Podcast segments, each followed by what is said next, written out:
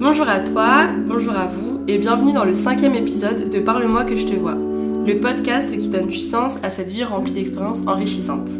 Aujourd'hui est un jour spécial et vous avez peut-être déjà deviné pourquoi. J'ai un super micro qui va produire une qualité sonore carrément canon pour vos petites oreilles. Voilà pour la grande nouveauté. Sinon, je tenais à vous dire que clairement, je ne tiendrai pas le rythme du podcast par semaine, et en même temps, ça me permet d'avoir cette liberté de créer sans me forcer à produire. Je pense que le résultat sera bénéfique et qualitatif.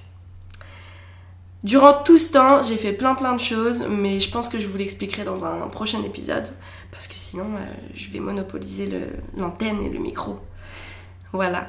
Aujourd'hui, je suis super heureuse d'accueillir une personne émouvante, passionnée, intéressante, intelligente, touchante et enjouée, qui a une personnalité à laquelle je trouve beaucoup d'écho. Je vais la laisser se présenter. Salut Andy Salut, bonjour à tous. Donc, euh, bah, comme l'a dit Alice, moi je suis Andy, j'ai 21 ans. Je suis actuellement en études de sciences politiques internationales. Et euh, donc, qui, d'ailleurs, études qui m'ont permis de vous parler du sujet dont on va parler aujourd'hui, qui est l'Amazonie et de voyage notamment parce que je suis une grande voyageuse et que j'adore m'enrichir, partir et, et, apprendre des cultures, des gens, me perdre dans le monde tout le temps. Trop cool. Trop bonne intro. Ok, est-ce que tu veux un peu euh, te décrire, euh, dire ce que t'aimes ou tu penses que ça peut être inclus plus tard, comme tu veux? Je pense que ça pourrait être inclus euh, au fur et à mesure de, de ce podcast. Trop cool. On va parler de tellement de choses. et, euh, et, je pense que voilà, je ferai coller ça à mon caractère et à ma personnalité au fur et à mesure. Ok, ça va être smooth, trop bien. Alors, tu vas donc nous parler de ton incroyable expérience en Amazonie qui a eu un écho absolument euh, fondamental et fondateur dans ta vie. En quoi ça consistait du coup? Raconte comment ça s'est organisé, avec qui t'es partie, enfin voilà, dis-nous tout. C'est dit parfaitement d'ailleurs, euh, merci euh, pour ta question. Euh, alors en quoi ça consistait? J'ai eu l'avantage de pouvoir faire un stage là-bas, donc dans un petit village qui s'appelait Florida Baja, qui est situé à la frontière quasiment entre le, le Pérou et le Brésil, donc vraiment en pleine Amazonie. C'est-à-dire que pour vous donner une idée, le voyage n'est pas le voyage, pardon, le village n'est pas localisé sur euh, Google Maps. Ah oui, donc on est. Ah, bonjour à ceux qui nous entendent de là-bas et qui parlent français. donc euh, on, on, est vraiment au milieu de nulle part. Et euh, j'ai pu travailler avec une association française, enfin franco-péruvienne, qui s'appelle Kilomètre 47 qui vient en aide euh, aux enfants et notamment aux femmes sur place. Et donc moi j'ai effectué un stage, euh, comme j'ai dit là-bas, euh, dans le cadre de mes études. Et donc le stage consistait à mettre en place une activité économique pour les femmes du village et à faire vivre la ludothèque du village qu'on avait mise en place déjà, enfin qui a été mise en place un peu plus il y a quelques années pour les enfants. Du coup, un projet durable, viable. Exactement. Le, but étant de travailler avec la population et non pas euh, nous travailler. vraiment, quand je dis avec, c'est en communion avec eux, en écoutant vraiment ce que eux ont à nous proposer et donc comment nous on peut matcher ces propositions et pas en nous allant, allons enfin pas en n'allons nous proposer ça. des initiatives qu'ils seront obligés d'accepter. Le but est voilà, de, vraiment, euh, de, vraiment travailler avec eux. J'ai trouvé le projet incroyable et j'ai tout de suite postulé euh, au poste stagiaire, donc pour une durée de 2 à 3 mois. Et, et voilà, cette expérience était juste euh, incroyable. Et donc, j'ai oublié la suite de ta question. Je te disais que je te demandais avec qui t'es partie, mais ça après ça peut être une autre question, c'était ça? Oui, oui. Euh, donc je suis partie seule. Mmh, euh, donc la grande expérience. Voilà, je, voilà, je me mmh. suis dit, et euh, eh ben pour la première fois de, enfin c'était pas la première fois parce que je suis déjà partie en Angleterre un peu plus tôt mmh. seule. Mais cette fois, c'était l'Amazonie, c'était une terre totalement inconnue pour moi. Et donc, et en même temps, tu as des origines euh, d'Amérique euh, oui, du oui, Sud. Oui, en même temps, je, suis, je suis née au Pérou. Hmm. Donc, euh, on pourrait se dire que il y a eu des facilités. Et c'est vrai qu'au niveau de la langue, du hmm. coup, j'ai pas eu hmm. trop de problèmes. Mais c'est une région que je connaissais pas du tout, étant donné que je suis de la côte là-bas et que là, j'étais en forêt tropicale. Et ce sont des, des, coutumes et une façon de vivre et, et un tout en général qui diffère totalement de tout ce mm. que je connaissais. Est-ce que ça t'a apporté euh, une légitimité, tu penses, d'être euh, pas de là-bas, mais du coup d'avoir quand même des origines ou Alors en fait non. Alors honnêtement, euh, ça m'a permis, comme j'ai dit, de communiquer plus facilement avec la population sur place. Mm. Mais après, une légitimité, non, parce que je sentais quand même, en tout cas au début, beaucoup de méfiance. Bah ouais. Et parce que, mine de rien, je, je viens quand même d'Europe. J'ai hmm. moi-même un mode de vie très occidental, euh, une façon de penser très européenne. Euh, donc, au final, euh, eux, ils le, enfin, la, différence se voit tout de suite, en tout cas, et se sent surtout, hmm. tout de suite. Et et du coup, euh, c'était. Il n'y avait pas cette légitimité à, être là tout de suite. Euh, ah bon, elle est péruvienne, donc euh, elle est forcément acceptée. Non, c'est. Mm. Puis là, on parle vraiment d'une petite communauté. Donc, même s'ils sont péruviens, ils sont d'abord. Enfin, ils font d'abord part de cette communauté. Ils sont très, très à l'écart au final du monde. Donc. Donc même, je pense qu'un Péruvien de n'importe quelle ville n'aurait pas... C'était tes qui plutôt que tu viens d'où quoi. Voilà, exactement. C'était est-ce que tu viens de, du village d'à côté ou est-ce que tu viens de, de 3000 km plus loin? Et, et, voilà, donc euh, il y a eu quand même cette période d'adaptation euh, très intense et, euh, et en même temps très enrichissante puisqu'elle te permet de juste te remettre à ta place, de ah d'accord, il y a un autre mode de vie dans le monde qui hmm. existe, euh, pas uniquement l'européen. Les gens vivent très bien d'une autre façon. Et auquel là, tu vas devoir toi t'adapter pour une fois, quoi. Exactement, pour une fois, c'était à moi de m'adapter. Et, euh, et c'était pas évident tous les jours. Mais en même temps, euh, voilà, ça m'a permis juste comme. J'ai pas d'autre mot que de me remettre à ma place. Hmm. C'est-à-dire de de vraiment sentir qu'il n'y a pas de supériorité, d'infériorité, de mode de vie meilleur que l'autre. Ce sont deux modes de vie différents qui ont chacun leur bon comme leur mauvais côté. Mm. Et, et, là, c'était moi qui allais dans leur territoire. Mm. C'est donc à moi de m'adapter à leur façon de vivre et de penser. Et sans faire abstraction de mes convictions quand même. Donc euh, c'était... Euh, c'était euh, ouais, un, assez gros dilemme en tout cas, et un challenge. Hmm. Et, mais c'était incroyable, vraiment cool. ok, et du coup, euh, quand c'était? Et est-ce que euh, c'était une période de l'année déterminante? Est-ce que... C'était il y a un an, donc je suis partie fin juin. Ouais, fin juin, tout début juillet. Et, et donc j'y suis restée, je suis restée au Pérou quasiment trois mois. Et euh, c'était pas une période de l'année plus déterminante qu'une autre. J'avais donc fini toute la période scolaire, enfin en tout cas de présentiel à l'université. Mhm. Euh, j'avais fait euh, donc un mois à peu près de, donc de vacances, job, etc.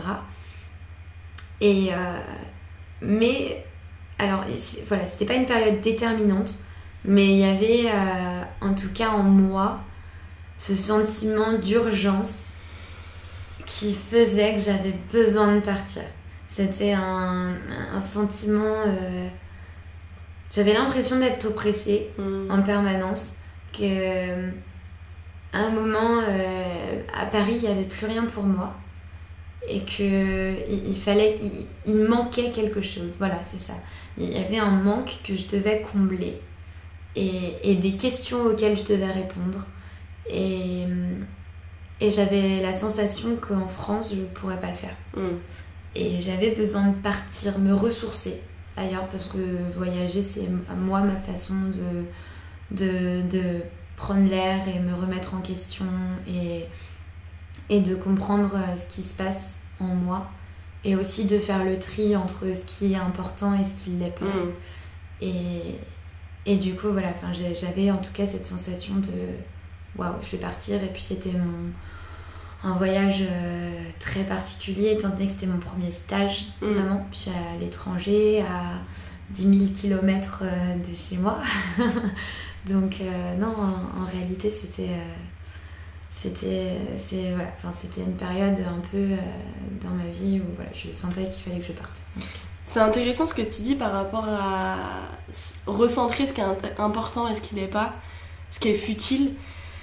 Euh, et ça me fait penser à Maya, ce qu'elle disait euh, par rapport au désert, où là tu te rends compte que euh, bah, en fait t'es tout petit et que du coup dans ta vie il y a des choses qui sont toutes petites et qui pourtant ont de l'importance et d'autres qui en fait sont énormes et qui, qui peuvent être contournées et tout. Et je trouve ça ouf.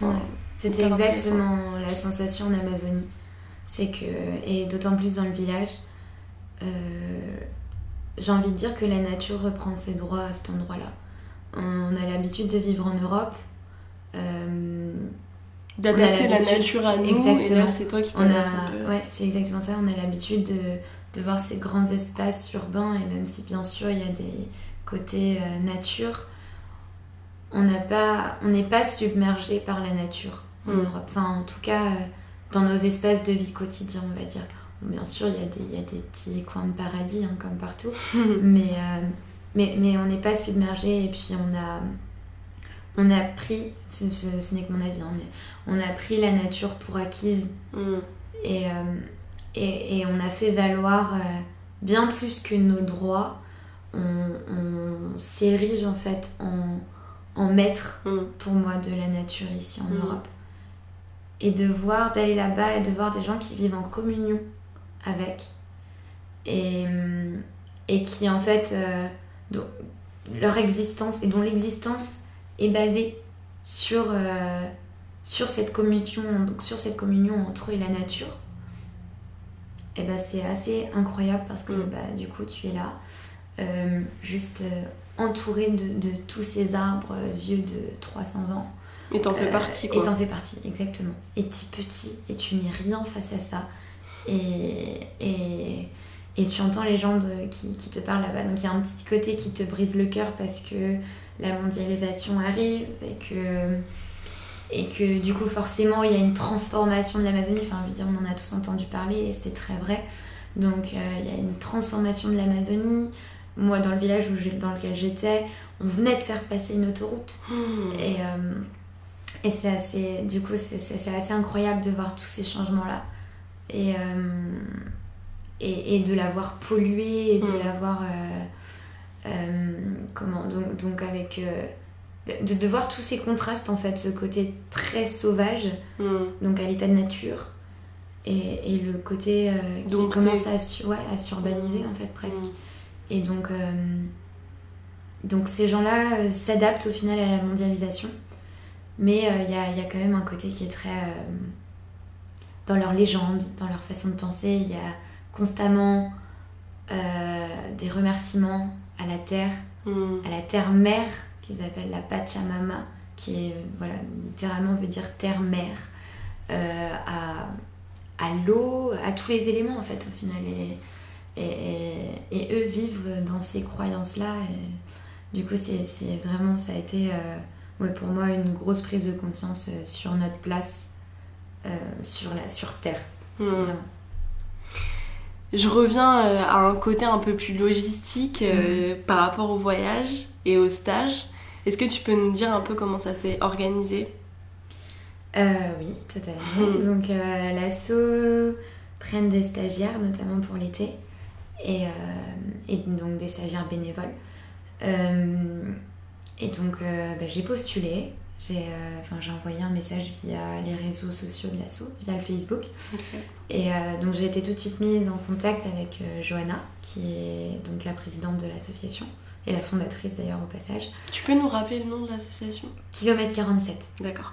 Et, Et du coup, donc après plusieurs entretiens téléphoniques où elle s'est assurée de mes motivations, Mm. de, un peu du pourquoi, du comment en fait, et, et surtout euh, de savoir quelles étaient mes compétences et ce que je pouvais apporter. Et, et voilà, euh, ça s'est fait assez rapidement en fait au final. Ça a été euh, le, le- le plus difficile et le plus long au final, ça a été de faire signer mes conventions de stage puisque Mm. il fallait que. Il n'y a pas vraiment de boîte aux lettres ni de facteur dans son village en Amazonie. Mais, mais ça c'est fait et au final, euh, voilà, j'ai pu, j'ai pu partir. Donc j'ai financé mon billet d'avion. Mm. Et en fait, sur place, l'assaut euh, te loge.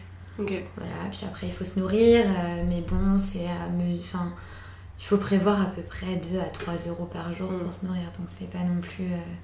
je veux dire, c'est pas, c'est pas, c'est pas ce qui coûte le plus cher. Donc, donc en, en soi, le, le budget a pas été une restriction. Ok.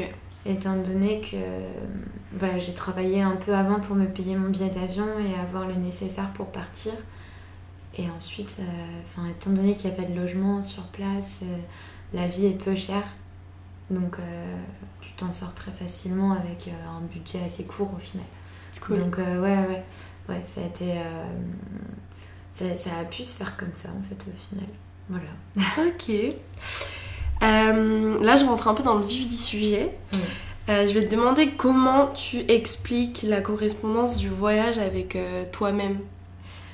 Ouais, alors c'est marrant parce que cette correspondance du voyage avec moi-même, je peux l'expliquer maintenant que j'ai eu du recul sur Mm. la situation. C'est-à-dire que quand j'y suis allée, pour moi, j'y suis allée pour faire un stage Mm. euh, pour euh, l'émancipation des femmes et, euh, et des enfants. Mm. Donc c'était vraiment dans cette optique-là, il n'y avait pas de... Comment Il n'y avait pas... J'avais pas pensé la chose différemment, on va dire. Et je sentais que c'était quelque chose qu'il fallait que je fasse. Mm. C'est-à-dire que, donc, comme je l'ai dit avant, je suis née au Pérou, et euh, donc qui est un pays en développement, Mm. qui euh, est un pays qui mêle euh, richesse et pauvreté extrême. Donc, moi, j'ai vécu en permanence dans cette double culture. Donc, avec des voyages très jeunes au Pérou pour aller voir ma famille. Mm. Ou voilà, enfin, mes parents tenaient à ce qu'on sache d'où on vient aussi, c'est très important. Mm. Et donc, très jeune, euh, j'ai vu, euh, j'ai pu voir, être témoin de ce que c'est que la pauvreté extrême, celle qu'on ne voit pas en France. C'est-à-dire euh, des enfants déscolarisés dans des bidonvilles qui, à 3-4 ans, orphelins, sont dans la rue Mm. et pas dans des orphelinats, pas de tasses, pas de. Voilà, donc qui. qui qui vendent des, des, des bonbons, des journaux, qui font les clowns sur la route. C'est assez frappant. C'est-à-dire que tu te dis, tu te poses la question très tôt de, du pourquoi. Mm. Et donc, euh, voilà, donc je, je suis née dans un pays qui mêle toutes ces réalités-là. Et moi, j'ai eu la chance de, euh, de, de ne pas faire partie de ces enfants-là. C'est-à-dire d'avoir des parents qui, euh, tant bien que mal, ont pu subvenir toujours à mes besoins, en tout cas les plus importants. Et donc, euh, j'ai jamais eu de difficulté à me nourrir, j'ai jamais Mm. eu de. Voilà. Et à me loger non plus. Et donc, quand tu viens de ce pays-là et que toi tu es en France et que tu as tout ce dont tu as besoin, je veux dire, je suis- j'ai mes 6 ans, j'ai commencé euh, le conservatoire, j'ai Mm. fait de la musique, j'ai fait de la danse, euh, j'ai voyagé, j'ai voilà, j'ai eu une vie très paisible. Et, et en fait, au fur et à mesure de mes voyages au Pérou, il y a cette culpabilité qui a commencé Ouais. à prendre un peu de place en moi. Cette chose de te dire du pourquoi moi euh, et pourquoi pas eux. Mm. Et, et donc euh, une culpabilité un peu croissante. Voilà. Et, et donc euh, j'ai senti très jeune le besoin de faire un voyage humanitaire. Et sans trop savoir d'ailleurs ce que c'était que l'humanitaire. Et euh, j'ai eu la chance de pouvoir, euh, via mes études, euh, via mes études, me, me renseigner et, et, et, vraiment être familiarisée avec ce que c'est réellement que l'humanitaire parce que c'est pas seulement aller aider les pauvres et si on voit l'humanitaire comme ça, c'est que on a un très grand problème et que derrière ça, en fait, un une espèce de supériorité qui se crée, qui est très malsaine au final. Non, on fait pas de l'humanitaire pour aller aider les pauvres. C'est pas, c'est pas le cas. Je vous mettrai, je te coupe rapidement, je vous mettrai un article que j'ai lu sur l'humanitaire justement, qu'une copine m'a envoyé, et euh, qui est vraiment euh, intéressant, qui montre un peu le côté négatif euh, que ça engendre et les, les dessous euh, la redistribution, les proportions euh, monétaires de chaque euh, aspect de l'humanitaire et c'est hyper intéressant quand tu vois que 1% c'est du surplace et là c'est chaud. et, que c'est dérisoire. Au niveau mondial, c'est peut-être 30 milliards d'euros. Quand tu penses que mm. nous, c'est quoi 70 milliards rien que pour le ministère des Armées, tu vois. c'est assez cool. voilà, je vous mettrai dans les liens. Super. Ouais, mais c'est exactement ça. C'est que l'humanitaire, c'est important de le penser et de le penser correctement. Et euh, de ne pas penser que, euh, justement, en fait, cette culpabilité, elle est mauvaise et elle est malsaine. Mm. Et c'est important d'y aller dans le sens où euh, tu vas juste apporter ton expérience mais tu vas d'abord écouter ce que les gens te disent là-bas. Mm. Et toi, tu pourras apporter des outils, notamment financiers. Parce que faut le dire, hein, c'est pas. Je veux dire. Euh, j'ai pas envie de dire qu'on s'en fout de ton amour, mais euh, c'est pas ce qui va. C'est pas l'art de la guerre, malheureusement. Exactement. Enfin, eux, ils en ont d'amour, ils en ont mm. pas besoin, ils en ont mm. beaucoup plus que nous d'ailleurs. et, euh, et du coup, c'est vraiment aller. juste, voilà euh, aider, donner des outils. Moi, je n'aurais pas d'autre euh, façon de le dire que de donner des outils, apporter ton expérience aux gens sur place et, faire en sorte que eux puissent gagner de cette expérience, comme toi tu gagnes de la leur d'ailleurs, mais que eux puissent gagner de, ce que tu as apporté, de, ta, de tes qualifications, pour eux l'adapter à leur mode de vie en fait, si tu veux. Donc l'utiliser ou pas au final. Mm. T'as pas à imposer ce que tu vas amener là-bas. Et, euh, et, voilà, donc il euh, y, a énormément de dérives auxquelles il faut faire attention. Mais, euh, mais, mais j'avais quand même. Euh, donc voilà, donc ce qui part d'une espèce de culpabilité malsaine, au final, a été repensé mille fois. Et pendant mes études, vraiment, je, je, remercie mon, mon université d'avoir vraiment. de m'avoir permis d'avoir cette prise de conscience énorme sur. sur voilà, comment, comment aller faire de l'humanitaire très sainement, mm. au final. Mm et, ne pas y aller euh, juste en tant qu'Européen qui va dans un pays pour aider les pauvres. Comme je l'ai dit, c'est. Voilà. Et donc, euh, et donc, euh, donc ça naît un peu de là. Et donc là, j'étais persuadée que c'était mon moment, qu'il fallait que je le fasse. Et, et ça y est, ça, ça, ça, arrivait, ça aboutissait enfin. C'était voilà, c'était juste au lendemain de mes 20 ans. Enfin, mm. Du coup, euh, en, voilà, en pleine. Euh, la vie commence. Voilà, la vie commence, c'est ça. En pleine force, j'avais besoin d'une aventure comme celle-ci. Et en fait, j'avais pas du tout euh, fait le rapprochement avec, ce qui, avec une expérience très malheureuse que, que j'ai eue dans ma mm. vie.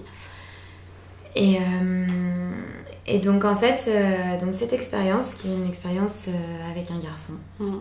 avec lequel j'ai eu une relation particulièrement toxique, euh, très violente sur, euh, euh, à tout point de vue en fait. Donc j'ai subi pendant des mois des violences sexuelles, des violences physiques, des violences psychologiques, verbales. Et donc ça a été très très très compliqué. Et euh, jusqu'à ce que j'arrive à m'en sortir. Euh, et en fait, euh, après le, le, dernier viol, qui a mm. été une expérience traumatisante pour moi, mm. j'ai réussi à aller porter plainte. Et voilà, le le système a fait que, euh, que ma plainte a été classée sans suite. Donc au final, il n'a jamais été reconnu coupable, je n'ai jamais été reconnue victime. Mm. donc c'était comme si tous les deux, on était des citoyens lambda à même échelle mm. presque. Et, et c'est pas une question, enfin je ne parle pas d'une question de supériorité, mais je parle de quelqu'un de, de violent, d'un violeur. Hmm. Euh, qui, qui jouit aujourd'hui voilà, des, des, exacts euh, mêmes droits que n'importe qui. Hmm. Et quand tu te dis euh, victime, c'est hyper, je pense, important de reconnaître ça, mais à la fois ça t'apporte... tu, en fait, en tant que victime, pour moi, c'est le cas particulier, et il y en a d'autres, hein, où je pense que tu as une force extraordinaire. Mm. Et euh, voilà, c'est tout. Ouais, euh, mais il y a, y a, une période hein, avant de te. Mm. Enfin, j'applaudis toutes ces femmes qui aujourd'hui arrivent à, Toutes ces femmes et hommes d'ailleurs, pardon, mm. je préfère le préciser, qui aujourd'hui arrivent à. à vraiment se dire victime et, et de, de, ne plus culpabiliser. Parce que après ces événements-là, donc la plainte a été classée, ça a été euh, difficile à avaler, mais tout de suite, euh, mon cerveau a fait un déni. Mm. C'est-à-dire que j'ai eu euh, une perte de mémoire. donc je ne me souvenais plus de rien, mm. des événements, de notre relation, de de lui. Je ne pouvais même pas euh, revoir sa tête en fait dans, ma tête. Je ne me souvenais plus. Et donc, euh, ce qui a fait ma force et ce qui a fait ma plus grosse faiblesse également, étant donné que pendant à peu près une année, j'ai fait un déni total. Hmm. Donc c'était l'année juste avant de partir en Amazonie. Puis les amis dans ce cas-là, en plus, peuvent pas du coup euh, atteindre ça et... Bah non, parce qu'en fait, je m'en souvenais pas. Hmm. Donc pour moi, c'était assez difficile d'en parler de ces violences, étant donné que j'avais pas l'impression de l'avoir vécu, j'avais l'impression de l'avoir vu, peut-être parfois en être témoin, mais pas euh, d'en être euh, le, personnage principal au mm. final. Mm. Donc euh, ça a été compliqué. mais pendant un an, j'ai fait un déni. Donc j'ai vécu ma vie très normalement. C'est-à-dire que je je, voilà, je suis retournée à l'université, je me suis fait des amis, j'ai, voilà, avec, il y avait, il y avait bien sûr quelques traumatismes étant donné que voilà, j'étais incapable d'avoir une quelconque attache émotionnelle. Euh, je veux dire, je, voilà, je, je pouvais juste... Euh, j'étais, j'étais du coup assez neutre dans tout, c'est-à-dire que je n'étais jamais trop contente, ni trop triste, mmh. ni... Voilà, c'était ouais, j'étais un peu vide, on va dire. Et, euh, et du coup, voilà, au fur et à mesure, euh, ça, a été, ça a été ça pendant un an. J'ai ouais, vécu ma vie sans, sans me rendre compte. Euh, alors, avec, avec une boule au ventre constante, mm. ça c'est vrai, je l'ai senti constamment. Avec. dès, dès, que j'essayais quelque chose avec un garçon, ça tout de suite c'était amène à des crises de panique mm. très fortes, à des flashbacks. Mm. C'était les seuls moments où je me rappelais du coup de ce qui s'était passé.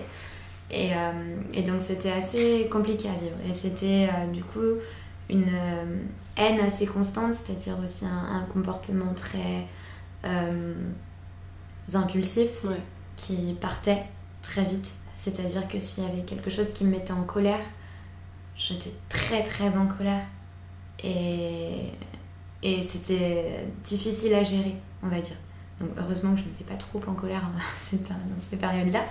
Mais, euh, mais, mais voilà, il, suffisait d'un rien pour que la colère prenne des proportions et mm. assez incroyables et que j'ai des envies même de violence en fait au final. Mm. Et, et c'est très dur à penser puisque c'est pas toi. Mm. Et bah, on t'a pris cette part de toi. et du coup, il y a une forme de remplacement par la protection, je pense. Ah oui, totalement. totalement. Bah ouais, de défense. C'était mon, mécanisme de défense. Mm. Le fait de ne pas m'attacher émotionnellement, le fait de, de, pouvoir être un peu colérique, c'était mon mécanisme de défense. Mais en général, je dirais que j'ai quand même vécu une année euh, incroyable. Euh, une première année universitaire euh, en France, donc qui, qui, voilà, dans laquelle je me suis fait des, des amitiés incroyables et, et, et où j'ai vécu des expériences aussi très très bonnes. Et, et donc vient ce voyage en Amazonie. Et là, je me retrouve donc seule face à moi-même. Et il y, a, cette chose, cette boule euh, de pression qui prend de plus en plus de place en moi. Mm. Donc moi, je me dis que c'est le stress. Je suis seule dans un, environnement que je ne connais pas. Je ne connais... Donc oui, juste avec des personnes que je ne connais pas. Euh, j'ai un peu peur de faire foirer le projet pour lequel je suis venue. Mm. Je, sens de la pression à ce niveau-là. Enfin, donc, donc je me dis que c'est ça, en fait. Et, petit à petit, il y a vraiment ce, cette chose qui grossit en moi. Et, euh, et, je, je, sens, je me sens oppressée de plus en plus. Et des fois, je me dis Ah bah merde, j'aurais peut-être pas dû venir. Enfin, c'est pas l'environnement qui me fait sentir bien en fait ici. Mhm. Et, et, je répète que la nature reprend ses droits et on se sent rien. Enfin, on se. Tu as l'impression d'être rien en fait là-bas. Donc, euh, du coup, et puis, et puis t'as, as énormément de temps. C'est comme si le temps s'arrête. T'as, hmm. des journées qui s'écoulent à une lenteur. Et, ce qui n'était pas le cas en France, j'ai toujours fait en sorte que ma vie soit pleine. C'est-à-dire que hmm. moi, de 9h à 21h, je ne suis pas chez moi. Et, donc, euh, j'ai, 3000 choses à faire. Je fais en, en sorte de faire 3000 choses. Et là, tout à coup, le temps s'arrête, tu as le temps de réfléchir, tu as le temps de penser et tu te rends compte que profondément, ça ne va pas. Mhm. Et tu as du mal à mettre le doigt sur quoi, puisque, comme je le répète, il y a eu le déni. Mhm. Et en fait, c'est en, en Amazonie que ce renouveau, ce changement de moi. Cet espace. Ouais, cet espace, exactement. A, a pu euh, juste voir le jour. Et, euh, et donc en fait, euh, par le biais de mon expérience là-bas, avec les femmes, je m'en étais pas du tout rendu compte, hein. hmm. mais je le répète, je suis partie euh, travailler avec, enfin, pour l'émancipation des femmes. Hmm. Et, euh, et, du coup, je travaillais en leur parlant beaucoup. Et notamment, donc c'était vraiment d'abord lié une amitié avec elles. Et, et, et en fait, en voyant leurs conditions là-bas, donc c'est-à-dire qu'il y a énormément de violences conjugales, il y a énormément de viols, euh, il y a une notion du consentement qui est quasi nulle. Euh, Dont on parle depuis peu d'ailleurs euh, ah chez nous aussi. Hein, bien sûr, bien sûr, bien sûr. Mais, mais voilà, il y a des. Y a, comment ce, ce sont des, des femmes qui en fait, on est dans un espace qui est quasiment réservé aux hommes, ou en tout cas l'activité économique est réservée aux hommes, mm. étant donné que déjà il y a très peu d'activité économique et que tout t'amène un peu à la force. Mm. Et, euh, et, donc les femmes n'ont pas leur place presque dans cette société. Et, euh, ou alors leur place est d'avoir, euh, enfin, et d'être la femme d'eux et la mère d'eux. Et donc en soi, donc, comme je l'ai dit, hein, on revient à notre notion d'humanitaire. Mon, but n'était pas de, faire en sorte qu'elles ne se sentent plus femmes d'eux ou, plus mères d'eux, hein, parce que c'est pas. Euh, enfin, je veux dire, c'est leur façon de vivre et il faut leur laisser le temps euh, de faire comme ils l'entendent. Et, pour eux, ça a toujours fonctionné comme ça, et donc moi, j'ai pas à faire en sorte que ça fonctionne autrement. Hmm. Mais c'était quand même se rendre compte que ces femmes, en fait, par exemple, il y en avait beaucoup qui voulaient partir c'est-à-dire dont, les maris les maltraitaient, dont les compagnons les maltraitaient, et qui voulaient partir mais qui ne pouvaient pas partir puisqu'il y avait cette dépendance financière et puisque du coup elles ont des enfants la plupart. Et tu ne peux pas te dire je me barre avec mon enfant et je l'expose à une vie euh, de misère, enfin, mm. tu vois, même pas lui donner euh, de quoi manger parce que je n'ai aucun aucune ressource financière. Et du coup, dans ce cas-là, est-ce que l'association euh, proposait une forme de protection et de d'émancipation au-delà du coup du cadre euh, un peu euh, mental ouais. pour quitter et, se protéger en fait? Alors, pas vraiment. Pas vraiment, c'est pas. C'est d'où nous. En fait, l'activité économique qu'on a montée, elle a été montée parce que parce que justement, en fait, il faut que ce soit un système durable. Et il faut pas que, euh, une fois que l'association ou quoi, ou si, jamais il y a quoi que ce soit, il faut qu'elle soit capable de se débrouiller par elle-même pour perpétuer enfin, enfin, ce truc-là. Donc, en fait, euh, ce qui a été mis en place, c'est qu'elle crée des, des, objets, notamment enfin, de l'artisanat en tout cas. Euh, et elles ont créé leur propre espèce de petit commerce éco-responsable euh, donc avec, euh, on était aussi dans une zone touristique mmh. avec un trek notamment euh, proposé. Donc les touristes passaient par là et achetaient, si ils voulaient, l'artisanat des femmes. Donc nous on expliquait bien la situation dans laquelle elles étaient et pourquoi mmh. on faisait ça. Et, et, chaque femme avait son histoire au final. Et donc c'est difficile de proposer une aide sur place sans passer euh, par une mentalité un peu colonisatrice. Ouais, c'est ça. Et ce qu'il faut éviter. Enfin, moi, je... Mm. Les trop grosses... C'est ça. Euh, et c'est le, le, problème parce qu'à partir, du, voilà, à partir du moment où il y a une, une... À partir du moment où on leur dit c'est pas bien, mm. on s'érige en, en, être supérieur, en mentalité supérieure. Et c'est pas le cas. Et, et bien sûr que moi, c'est des choses avec lesquelles je ne suis pas du tout d'accord. Mais en même temps, eux, ils ont vécu toute leur vie comme ça et c'est normalisé, comme c'était normalisé euh, en France il n'y a pas si longtemps que ça en fait. Et c'est juste que eux, ils évolueront comme ils l'entendent. Mm. Et, et, nous, le but était juste vraiment d'apporter un outil aux femmes, mm. qu'elles puissent, avoir, qu'elles puissent avoir leur propre argent.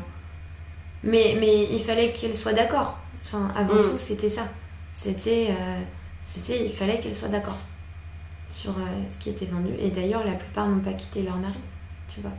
Mais ça leur a permis d'avoir un peu plus de, de pouvoir et surtout, surtout ce qui, ce qui importait le plus à l'association, c'était juste qu'elles se voient, qu'elles aient confiance en elles, mm.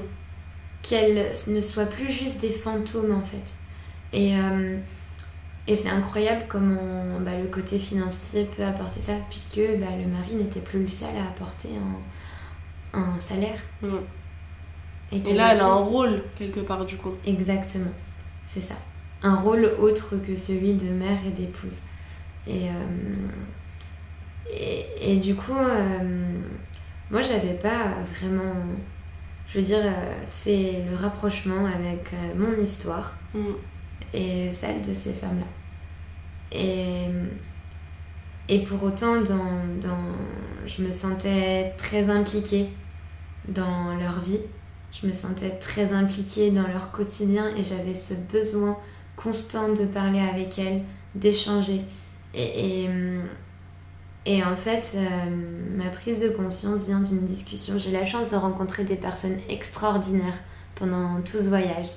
Euh, de nationalités euh, diverses, des États-Unis à l'Australie, en passant par, par l'Asie, par l'Europe. vraiment, c'était un, melting pot de personnes extraordinaires. Et, et j'ai rencontré Johnny. Johnny qui a été ma révélation, qui est donc un américain.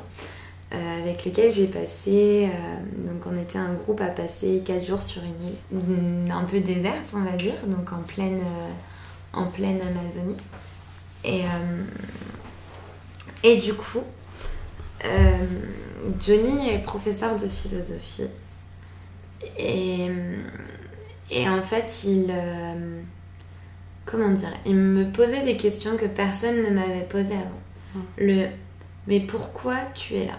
Mm. Le attends, parce que du coup, est-ce que tu penses que euh, tu, tu, tu es à 10 000 km actuellement de chez toi, seul, et ça a aucun écho sur ta vie, enfin à Mm. propos de ta vie. Et, et vraiment, il y y, a des questions très très profondes euh, que moi-même, j'avais pas encore osé me poser.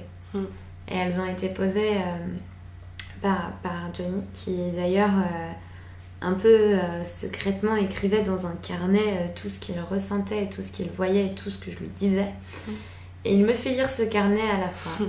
Et ça a été pour moi très dur en fait.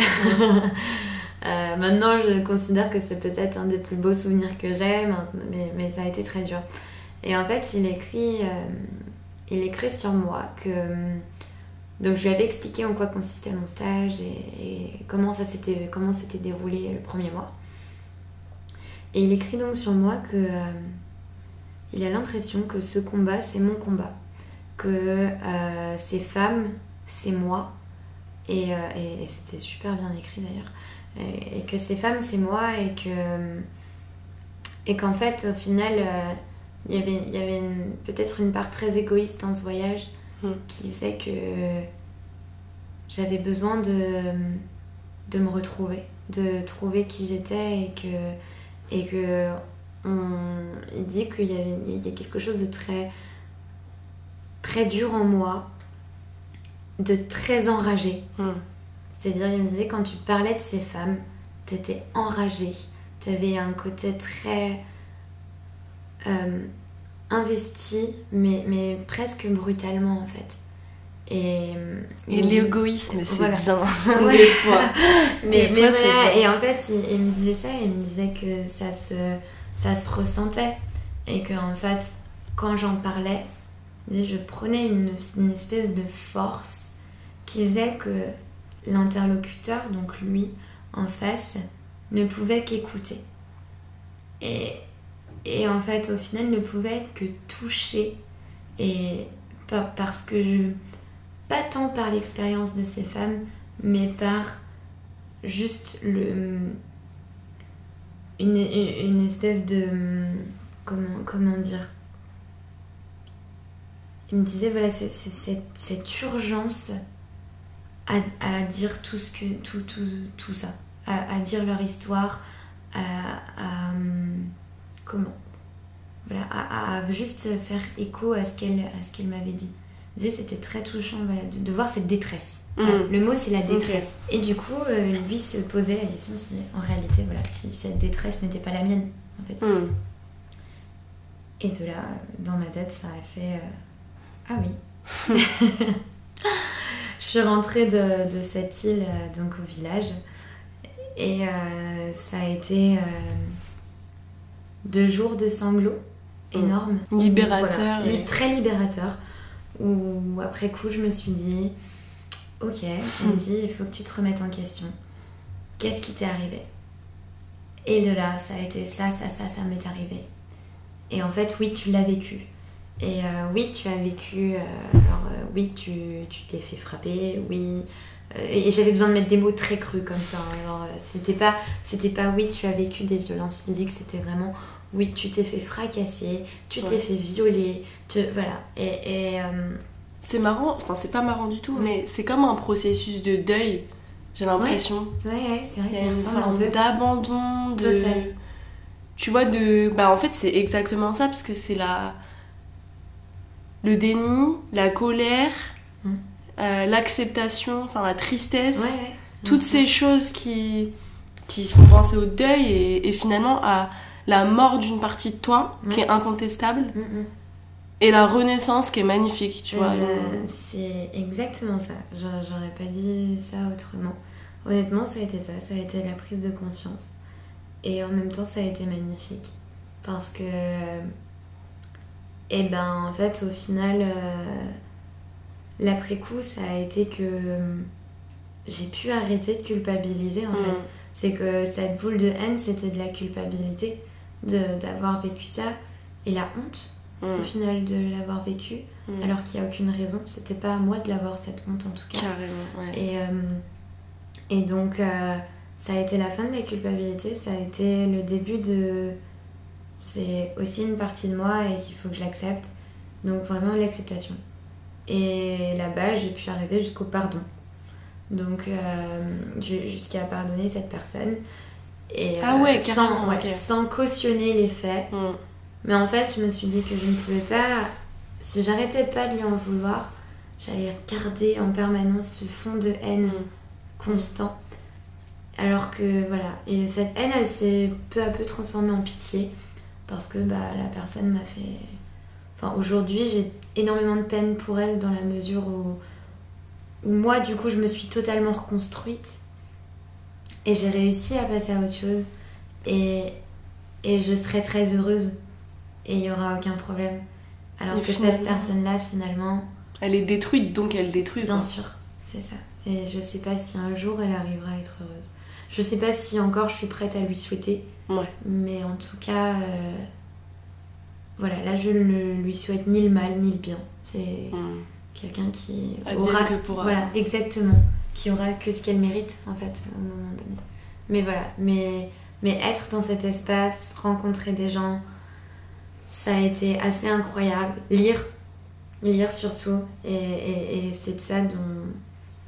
dont voilà, de, de, parce que du coup, j'ai vraiment pu, en trois mois, j'ai vraiment pu euh, entamer une reconstruction. C'est-à-dire que ça a été petit à petit. Voilà, au début, ça a été euh, cette acceptation de bah, je me suis fait violer et, et, je me suis fait taper dessus. Et, et j'ai une relation très très toxique. Mm. Et en fait, petit à petit, c'est d'accord, mais qu'est-ce que j'en fais de ça? Mm. Ok? Donc, euh, parce que là, ça fait un an Quelle que tu... force intérieure Je disais, là, ça fait un an que tu repousses tout ce qui... Tout, tout, tout ce qui s'accroche un peu à toi. Mm. Je m'empêchais de, de, de, tout, de toute émotion, de, de toute attache humaine réelle. Euh, je veux dire que voilà, j'étais quelqu'un qui... Euh, me détachait avec une facilité des gens et, et ça en était presque bizarre au final. Donc, euh, là, tu, tu, repousses tout ce qui pourrait éventuellement être, être source de bonheur parce que tu as peur d'être déçu. Ouais. Et parce que tu as peur que quelque chose comme ça, similaire, réarrive. Et comment. Et, du coup, je me posais vraiment la question de comment reconstruire la confiance en fait, comment refaire confiance aux gens.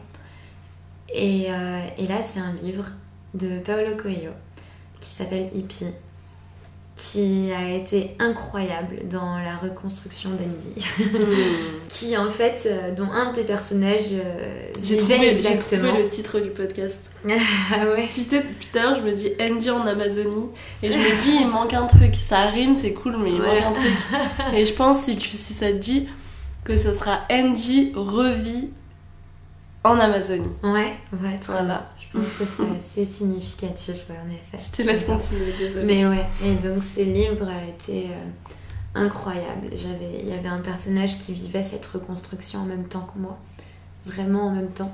Et donc euh, j'ai pu m'identifier parallèlement à, ce qui s'y passait. Et ça a été une prise de conscience et, euh, une paix intérieure hmm. qui a été juste juste un relâchement. Je, voilà, c'était la fin de quelque chose. C'était vraiment la fin de quelque chose et j'avais envie de recommencer avec des bases très saines, avec euh, une compréhension de moi mm. beaucoup plus approfondie. Mm. C'est-à-dire que avant l'Amazonie, même sans parler de ma relation, j'étais quelqu'un de très fort. Mm. De, de... J'étais une, une, personne qui laissait qui se laissait très peu submerger par les émotions, qui pensait que pleurer c'était un signe de faiblesse, qui, qui euh, en permanence euh, montrait cette, euh, cette force, cette nana très, très confiante, très, ouais voilà c'est ça, en pleine confiance, très fière, très... avec oui, une, une, fierté énorme qui avait d'ailleurs parfois pas lieu d'être. Et, et en fait, euh, où, je me suis rendu compte que c'était pas ce que je voulais être et puis que j'en avais marre. Qu'en fait, euh, moi aussi, si, si, cette relation m'a apporté une, quelque chose, c'est vraiment ce fait de, bah, en fait, moi aussi, je peux être très faible. Hmm. Et moi aussi, et, c'est très humain. Et, moi aussi, enfin, je, je, je, peux tomber euh, au d'un précipice et, me retrouver au bord, vraiment au, bord du gouffre, tu vois. Et d'ailleurs, même pas au bord du gouffre, me retrouver dans ce gouffre en mm. fait. Et, et, euh, et, du coup, alors qu'avant, j'aurais jamais pensé ça. Et ça m'a remis à ma place aussi. et, du coup, euh, et du coup, en fait, euh, bah, c'est pas ça être fort. Voilà. C'est pas ne pas se laisser submerger par ses émotions, c'est pas c'est les accepter au final et de continuer de, de vivre malgré tout. Et, et en fait, voilà, c'est ce livre vraiment de, de Paulo Coelho qui a fait que qu'en fait toute cette force que je montrais, c'était au final juste un manque de confiance en, hmm. moi. Mais c'est ouf parce que je crois que dans toutes les choses difficiles que on traverse, je crois qu'il y a un moment où on s'est tellement fait submerger qu'on est capable, et c'est là je pense qu'on on a combattu la peur et à la fois que on est prêt à, la, à se la rebouffer dans la gueule, tu vois, très, de manière très crue. Et je pense qu'il y a un moment, alors moi je l'ai vécu et j'en parlais euh, pendant mon premier podcast, mm. où t'es là et tu te dis pour que je m'en sorte, il va falloir que je puisse me dire, je t'attends, tu vois. Bien sûr, bah c'est ça, bah, c'est exactement... Euh, voilà, c'est... Euh, pense que la citation qui m'a fait le plus, euh, un, des plus gros déclics, il y en a d'autres, mais j'en citerai qu'une seule pour pas spoiler le livre. mais euh, voilà, Paulo Coelho dit dans Hippie quand on a confiance en soi, on fait confiance aux autres.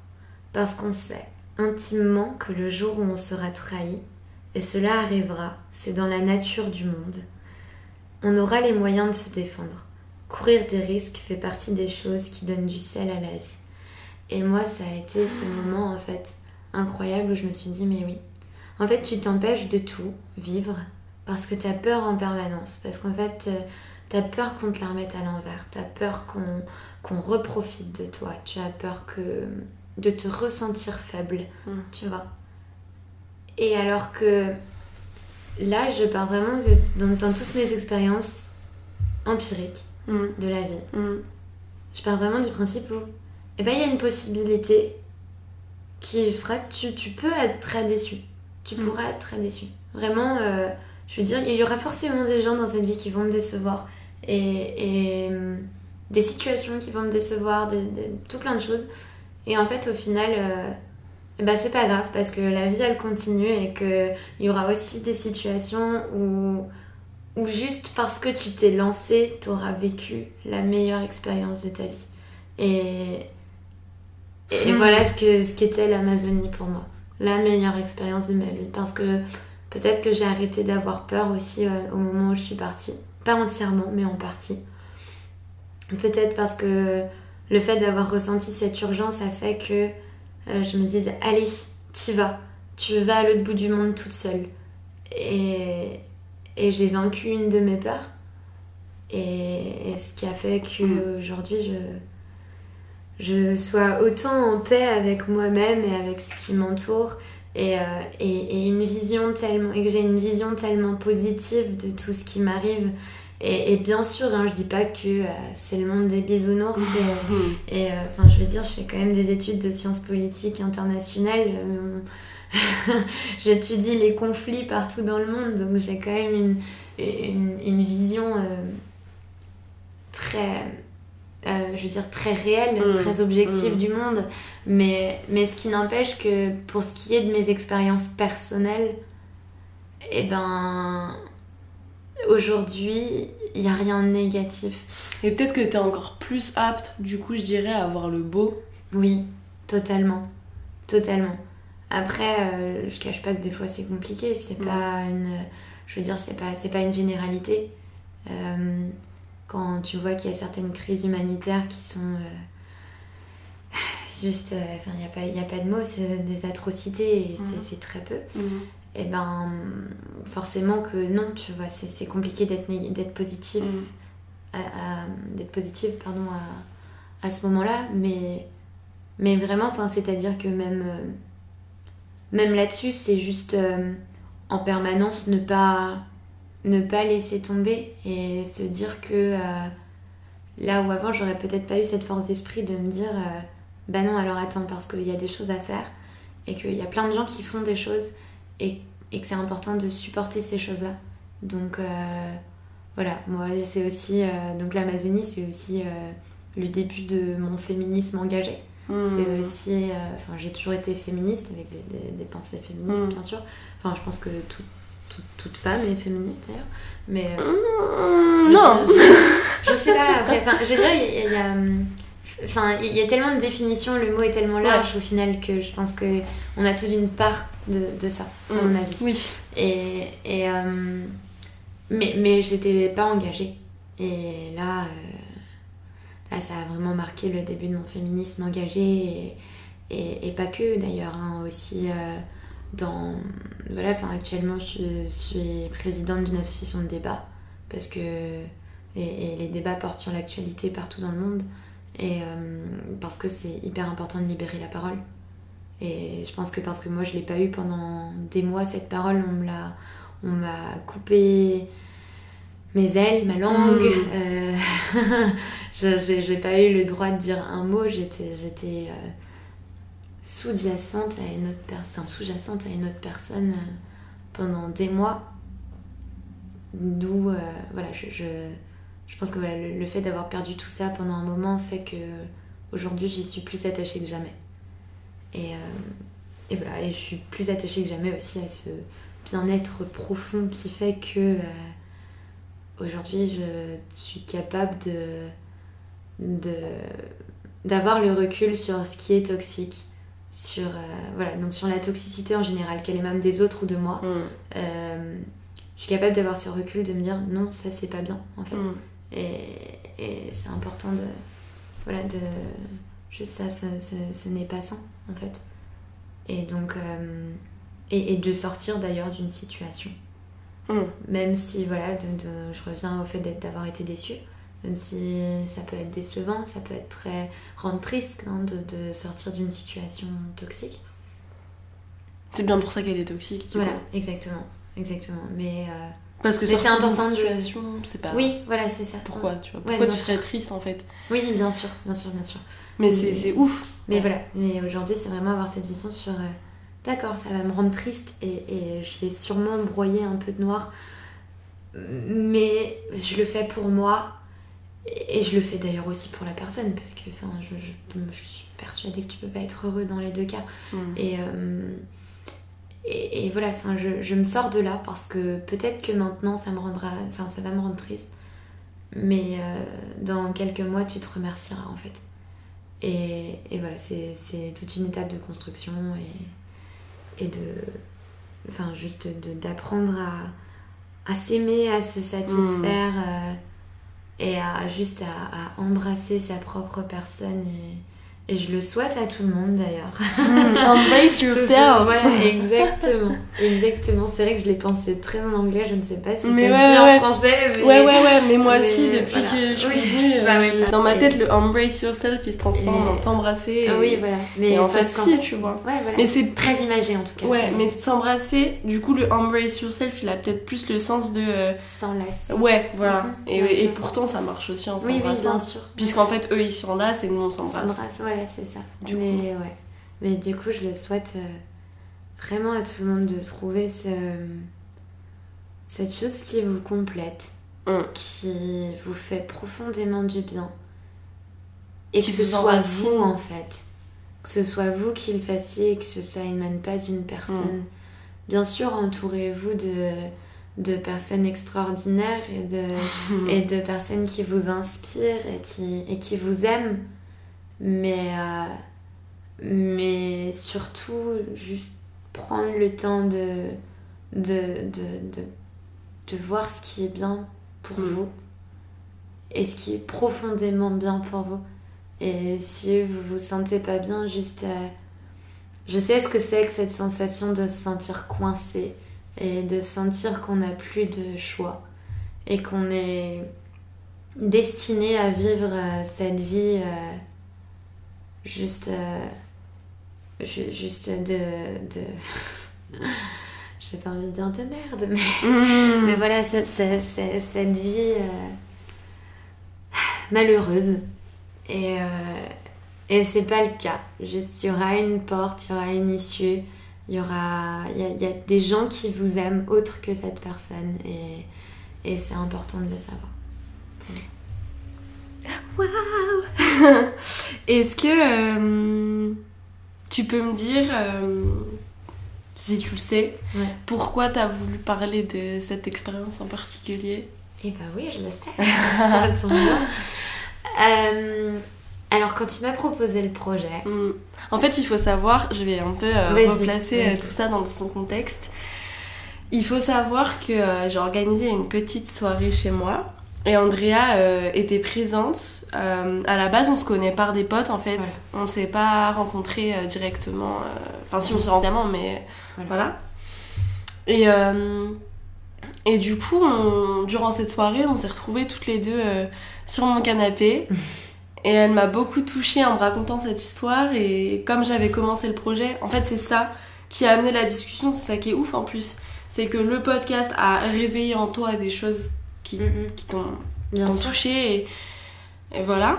Mhm. Et euh, j'allais placer le mot euh, transcender. Voilà. Ouais, c'est ça, qui t'ont un peu transcendé. Et du coup, tu m'en as parlé. Et là, je t'ai dit, ben meuf. euh, Oui. tu veux être dans un de mes podcasts et ça a été long parce que enfin pas long mais euh, t'as pas hésité mais je pense que à la fois c'est une forme de comme si t'ancrais cette, cette histoire Oui, et cette expérience dans la pierre tu Ouais, vois c'est ça, exactement. C'est que là, il va y avoir une trace. Mm. Et, euh, et en même temps. euh, c'est la parole la trace en fait c'est sûr, hyper important mais bien sûr.